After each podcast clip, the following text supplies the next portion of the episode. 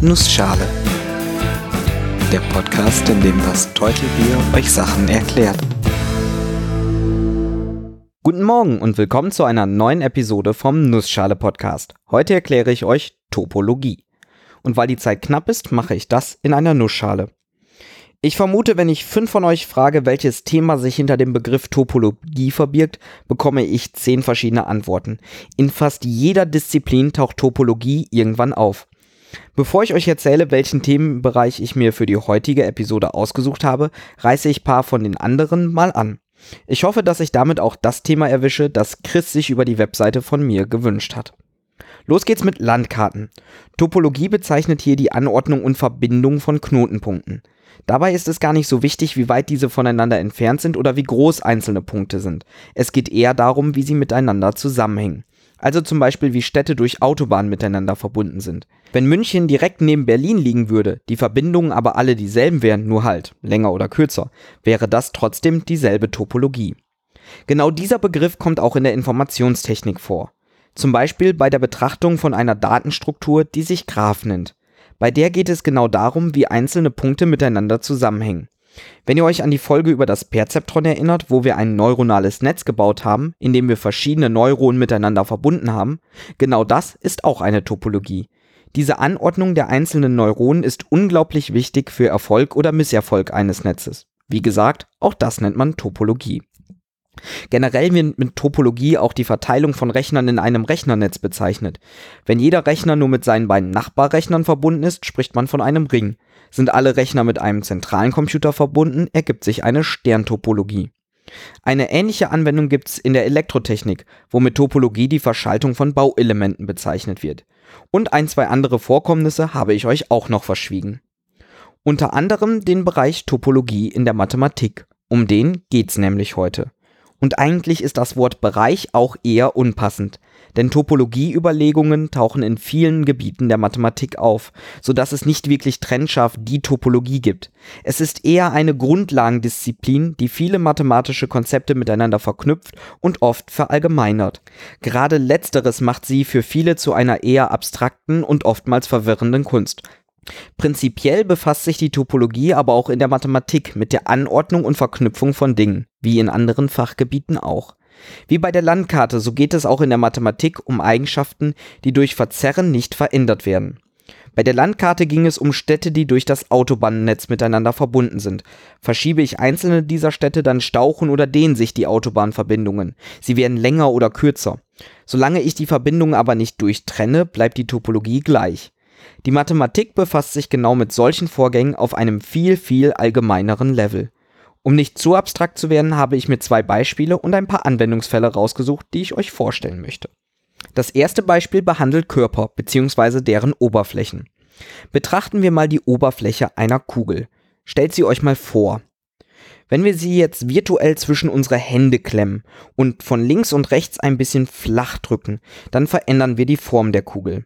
Wenn ich das gleiche auch noch von oben und unten mache und einmal von vorne und hinten, dann wird die Kugel fast zu einem Würfel.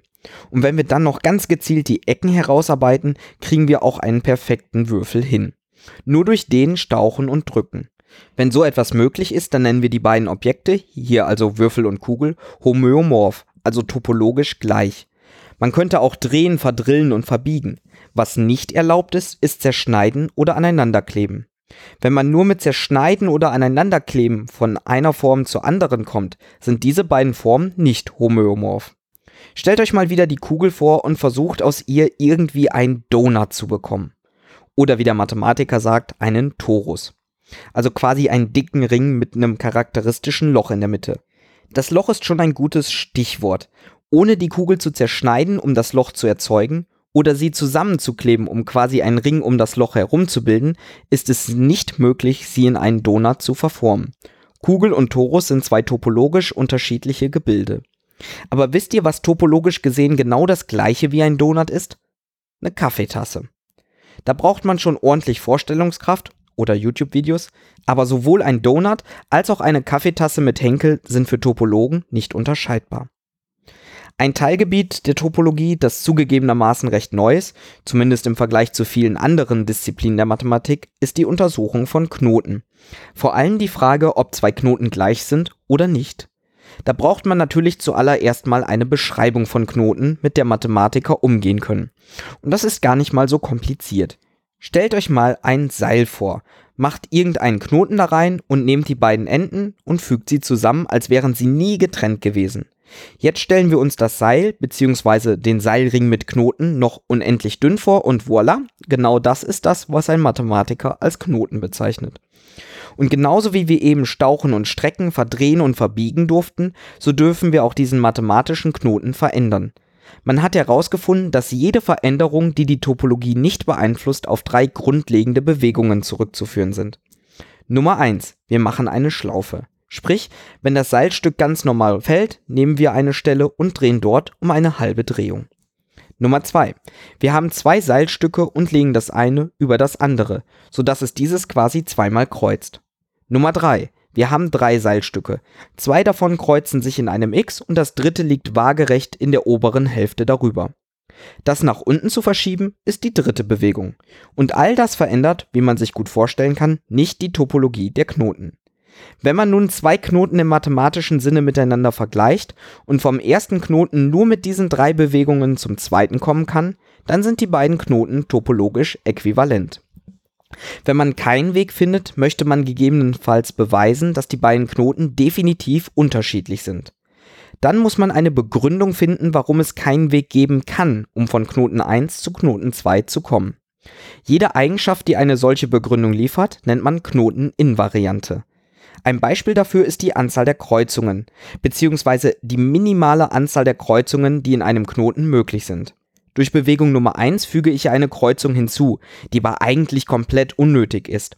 Wenn ich allerdings alle unnötigen Kreuzungen entferne und zwei Knoten trotzdem eine unterschiedliche Anzahl an minimalen Kreuzungen haben, dann sind diese beiden Knoten definitiv nicht äquivalent.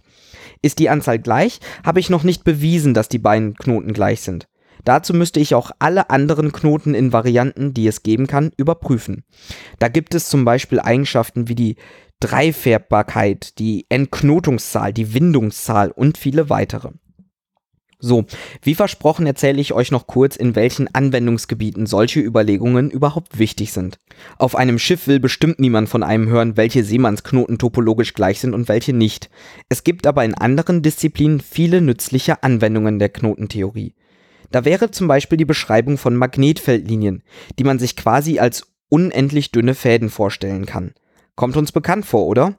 Man spricht auch von der Magnetfeldtopologie, die ein bestimmter Magnet hervorruft. Auch wenn sich das Feld staucht oder streckt, die Topologie ist oft das, worauf es ankommt. Ähnliche Betrachtungen führen auch in der Quantentheorie zu neuen Erkenntnissen. Es gibt Vermutungen, dass Materie nichts anderes ist als ein Knoten in der Raumzeit. Eine tatsächlich entscheidende Rolle spielen Knoten aber in der Biologie. Die DNA, die nichts anderes ist als eine unglaublich lange Kette, ist eine komplexe Anordnung, die sich mit Methoden aus der Knotentheorie beschreiben lässt. Das lässt dann weitere Schlüsse zu. Beispielsweise tauchen topologisch fehlerhafte Versionen der DNA oft in Zusammenhang mit Krebs auf. Ich hoffe, ich konnte euch kurz und knapp erklären, was sich alles hinter dem Begriff Topologie verbergen kann und welche spannenden Teilgebiete es dort gibt. Wenn ihr Fragen, Kommentare, Themenwünsche oder sonst was habt, schaut doch mal auf www.nussschale-podcast.de oder twitter.de slash nussschalepod vorbei. Alle Links sind auch in den Shownotes zu finden. Gerne dürft ihr diesen Podcast auch weiterempfehlen und auf iTunes bewerten. Ich bin das Teutelbier und ich danke euch fürs Zuhören.